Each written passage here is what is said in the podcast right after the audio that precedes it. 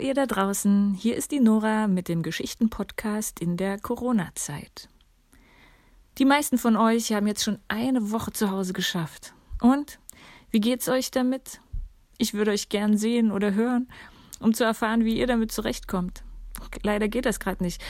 Aber vielleicht, vielleicht mögt ihr mir ja einen Gruß schicken an die E-Mail-Adresse nora.henker.evlks.de.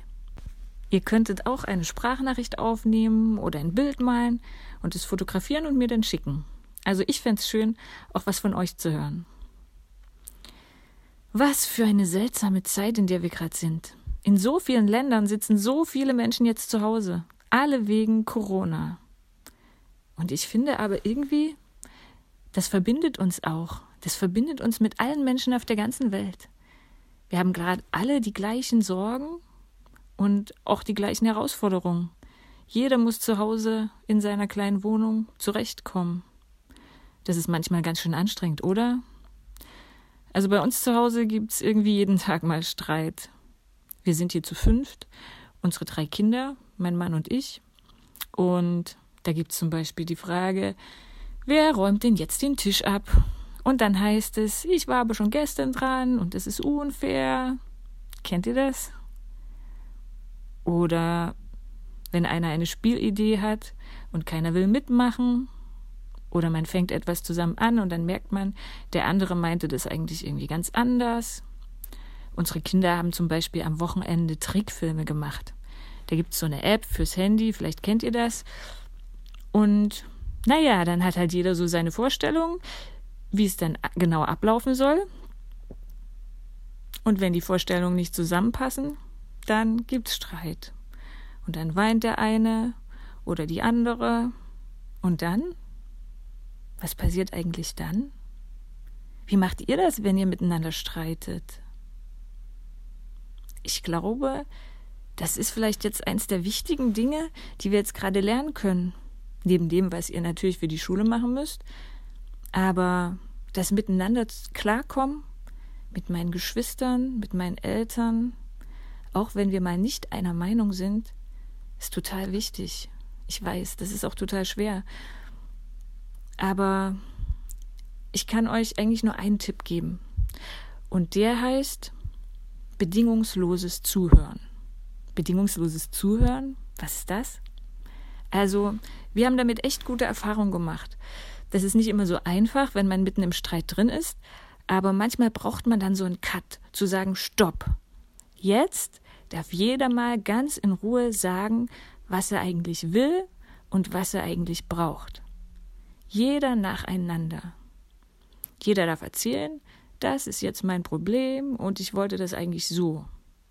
Und dann, dann kann man gemeinsam überlegen, wie wir jetzt eine Lösung finden. Und ich weiß, ihr Kinder, ihr habt immer die besten Ideen. Das ist super. Manchen fällt es vielleicht noch schwer, aber ihr könnt wissen, man kann das üben. Man kann üben, kreative Lösungen zu finden für ein Problem. Lösungen, bei denen am Ende alle irgendwie zufrieden sind. Und wisst ihr was? Das werdet ihr noch ganz oft in eurem Leben brauchen. Lösungen für einen Streit zu finden, ist total wichtig. Ich weiß, das ist mühsam und es braucht auch manchmal ganz schön viel Zeit, aber es lohnt sich. So, das war jetzt aber ein ganz schön langes Vorwort zu meiner Geschichte.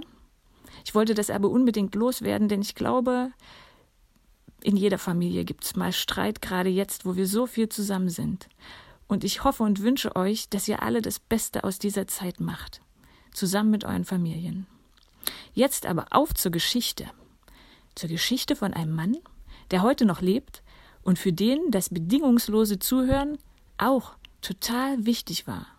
Auf zur Geschichte von Desmond Tutu.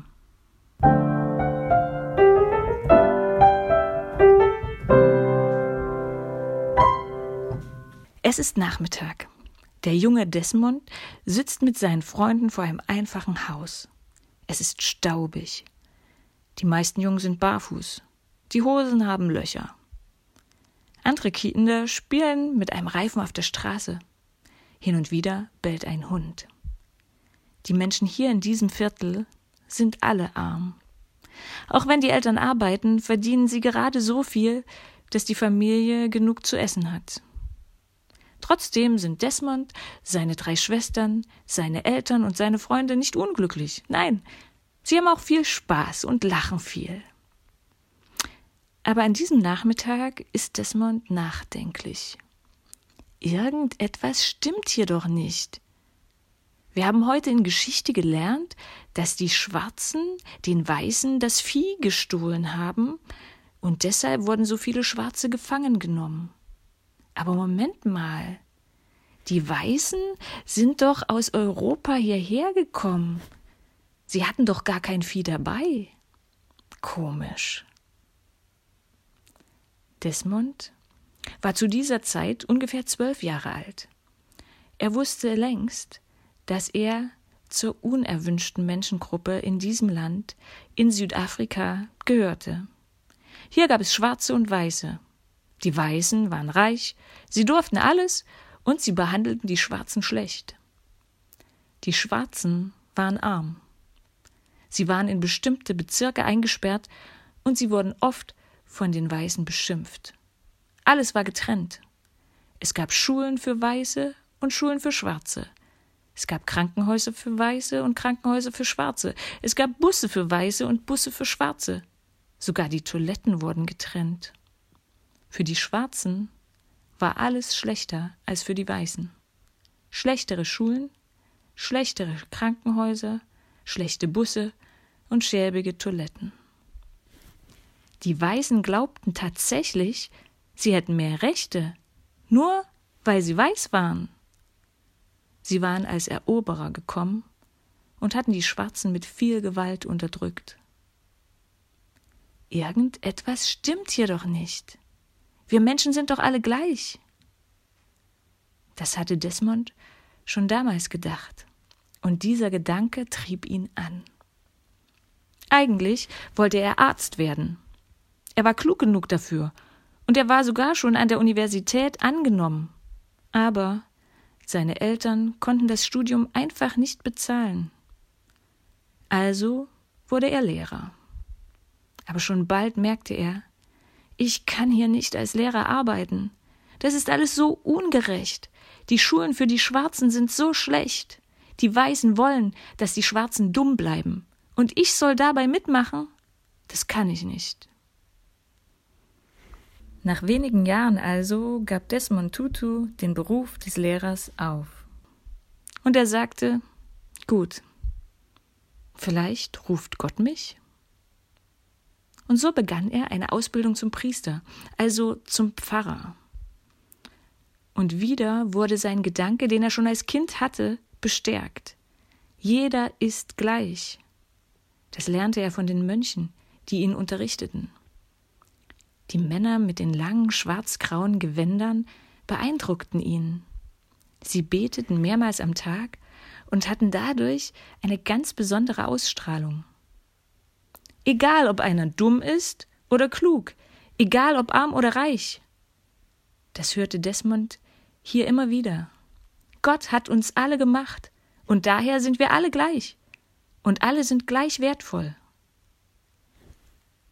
Desmond begann, gegen das System der Trennung zu kämpfen, aber nicht mit Gewalt. Viele Schwarze machten das inzwischen mit Gewalt. Es gab viel Gewalt in jener Zeit, auf beiden Seiten. Auch wenn die Schwarzen immer im Nachteil waren. Aber sie waren in der Überzahl. Und daher bekamen die Weißen immer mehr Angst. Sie wussten, wenn sich alle Schwarzen zusammentun und gegen uns kämpfen, dann sind wir verloren. Desmond Tutu wusste, es geht nur ohne Gewalt und mit sehr viel Gebet. Und tatsächlich, in den 90er Jahren kam es zu einer Wende ohne Gewalt. Ein neuer Präsident war gewählt und er begann die Schwarzen ernst zu nehmen. Und er begann mit ihnen auf Augenhöhe zu verhandeln, wie es in dem Land weitergehen kann. 1994 gab es zum ersten Mal in der Geschichte von Südafrika Wahlen, an der auch die schwarzen Bürger mitwählen durften. Und zum ersten Mal wurde ein schwarzer Präsident gewählt, Nelson Mandela. Wie konnten Schwarze und Weiße aber nun plötzlich zusammen leben? Es war so viel Schlimmes auf beiden Seiten passiert. Es gab so viel Grund zum Hass auf beiden Seiten. Bedingungsloses Zuhören. Das war die Antwort von Desmond Tutu. Bedingungsloses Zuhören. Wenn wir unsere Geschichte heilen wollen, sagte er, dann müssen wir einander zuhören. Und so wurde eine besondere Kommission eingerichtet. Eine Wahrheits- und Versöhnungskommission. Hier konnten Menschen alles erzählen. Das Schlimme, was ihnen widerfahren ist. Und die Täter durften auch erzählen. Sie durften erzählen, was sie gemacht hatten und wurden, wenn sie es bereut haben, nicht dafür bestraft. Und weil so viele Menschen etwas zu erzählen hatten, dauerte diese Kommission jahrelang. Alles wurde im Fernsehen übertragen. Das ganze Land war mittraurig über das, was sie dort hörten. Und das ganze Land freute sich mit, wenn Menschen sich versöhnten und einander vergaben. Es gab eine riesengroße Aufbruchstimmung. Alle waren so erleichtert, dass dieses Wunder geschehen ist, was keiner geglaubt hätte. Schwarze und Weiße haben zueinander gefunden. Durch bedingungsloses Zuhören und Gebet.